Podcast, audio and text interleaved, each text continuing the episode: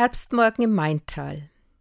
Dichter Nebel hängt noch über dem Fluss, aber der klarblaue Himmel und die ersten Sonnenstrahlen kündigen einen freundlichen Tag an.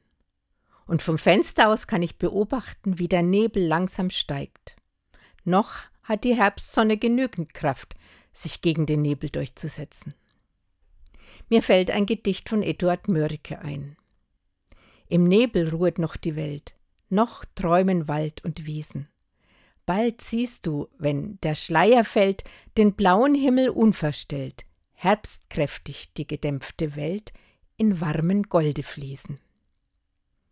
Der Herbst ist eine besondere Zeit, üppig und vergänglich, farbenprächtig und traurig zugleich.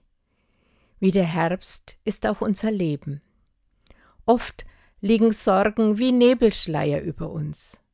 Aber es gibt auch die anderen, die ermutigenden Zeiten, in denen der Schleier fällt und wir klar erkennen, wie reich unser Leben ist.